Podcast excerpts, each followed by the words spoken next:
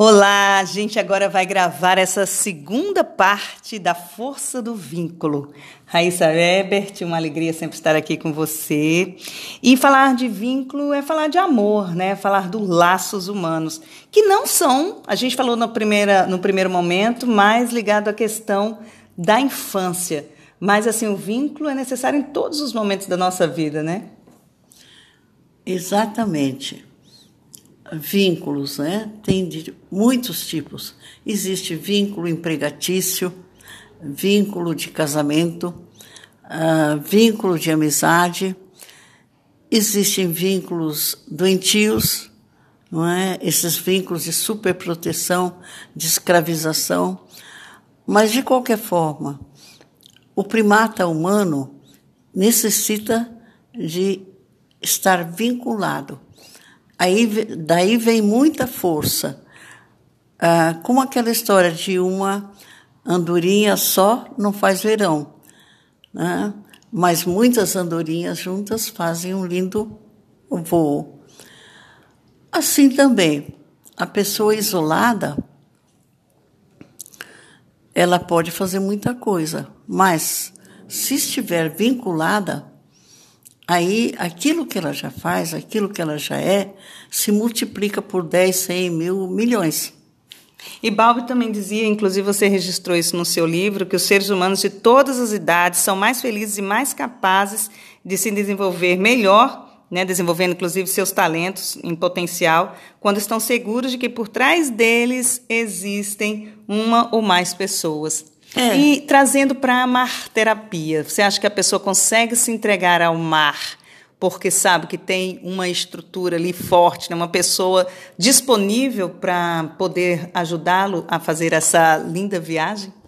Então, é muito importante que a pessoa se sinta segura ali no mar, né?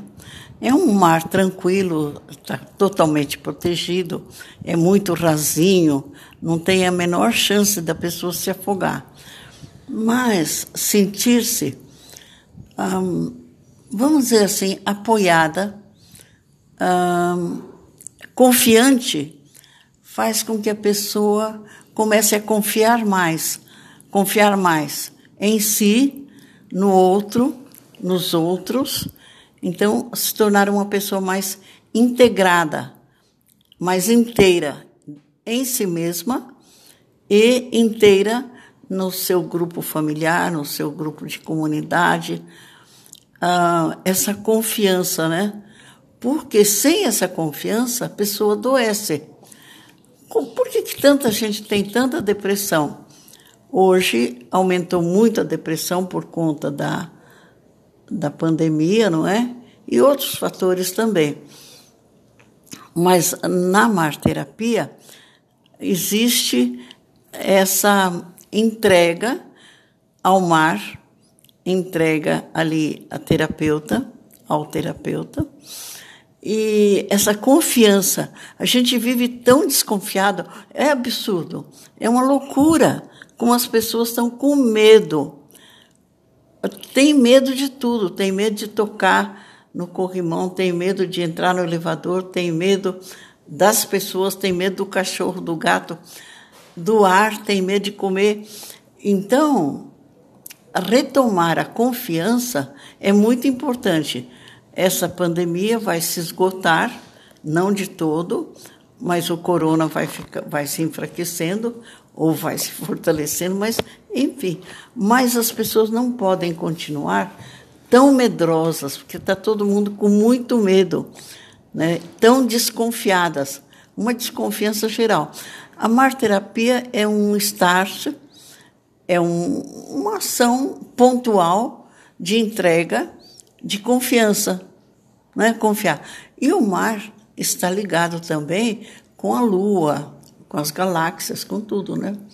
Assim, a pessoa que, que vai para uma sessão de marterapia, ela vai para uma sessão de autoconfiança, confiança no outro, confiança no universo, confiança na vida, né? e vai perdendo o medo. É muito importante hoje que a gente perca essa montanha de medo que nos sufoca. Vincular-se ao autocuidado é uma coisa, vincular-se ao medo é outra, né? Pois é, o medo invadiu, invadiu o mundo, né? As pessoas estão com muito medo. Então, livrar-se de uma boa quantidade de medo e confiar, primeiro em si, depois nas pessoas que nos rodeiam. O ser humano é feito para querer bem, para querer o bem. O que acontece de mal já é uma excrescência, já é uma coisa que vai acontecendo, que às vezes acontece em grande escala, em profundidade. Mas existem autores que dizem o ser humano nasceu é, é da natureza do ser humano querer o bem próprio e do outro. Agora, numa sociedade competitiva como a nossa, é uma sociedade capitalista competitiva, o ser humano fica desumano, não é? Porque passa a viver pensando só em si, com medo de, até da própria sombra, com medo de todo mundo, né? Raíssa, e no seu livro, que é bom lembrar que está disponível na Amazon, é, você também ressalta que quando a pessoa tem uma base, né, tem um amparo na infância, ela tem uma maior capacidade de estabelecer vínculos afetivos na fase adulta, nas outras fases da vida. A mar terapia, no início a gente pensou até em chamar de renascimento, né, que é uma nova oportunidade de nascimento. Você acha que ela pode melhorar essa condição caso a pessoa tenha sido muito desamparada na infância? A marterapia, através dessa vivência, ela pode abrir essa nova possibilidade que a pessoa repense e ressignifique? Assim, há muitas crianças hoje são muito mal cuidadas, né? Mal recebidas nesse mundo e, e com vínculos muito ruins, até porque os próprios pais estão adoeci, adoentados, né, adoeceram, uh, por esse monte de razões que a gente acabou de falar. Na marterapia, pode ser que aconteça um clique, digamos assim. Puxa, eu estou sendo cuidada aqui pelo mar, estou confiando. Isso não é uma coisa racional, sabe, gente? Não é um pensamento que vem é um sentimento, é um sentimento de estar sendo acolhido, estar sendo amparado, cuidado pelo mar, pelo mar, mar terapeuta, pela natureza, pelo universo. Então, não é uma, uma, vamos dizer assim, de repente eu li num livro que eu posso confiar. Não é assim. De repente pode acontecer um clique em que a pessoa se sinta profundamente aceita e comece a se aceitar a si mesma. Raíssa, gratidão por mais esse momento com você. Eu estou eternamente vinculada a você, sou uma admiradora eterna. E a gente vai continuar essa questão do vínculo no, no nosso próximo podcast, combinado? Combinado. Um abraço, minha gente. Até mais.